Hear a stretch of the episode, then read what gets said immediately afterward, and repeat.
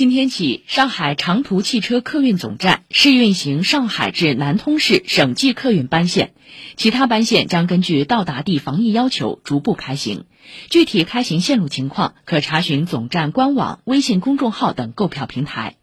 长途汽车客运总站表示，根据疫情防控政策，离沪人员需提供七十二小时内核酸检测阴性证明或二十四小时内核酸采样证明，持健康码绿码。根据南通市防疫要求，到南通市后，乘客立即进行一次核酸采样，方可出站。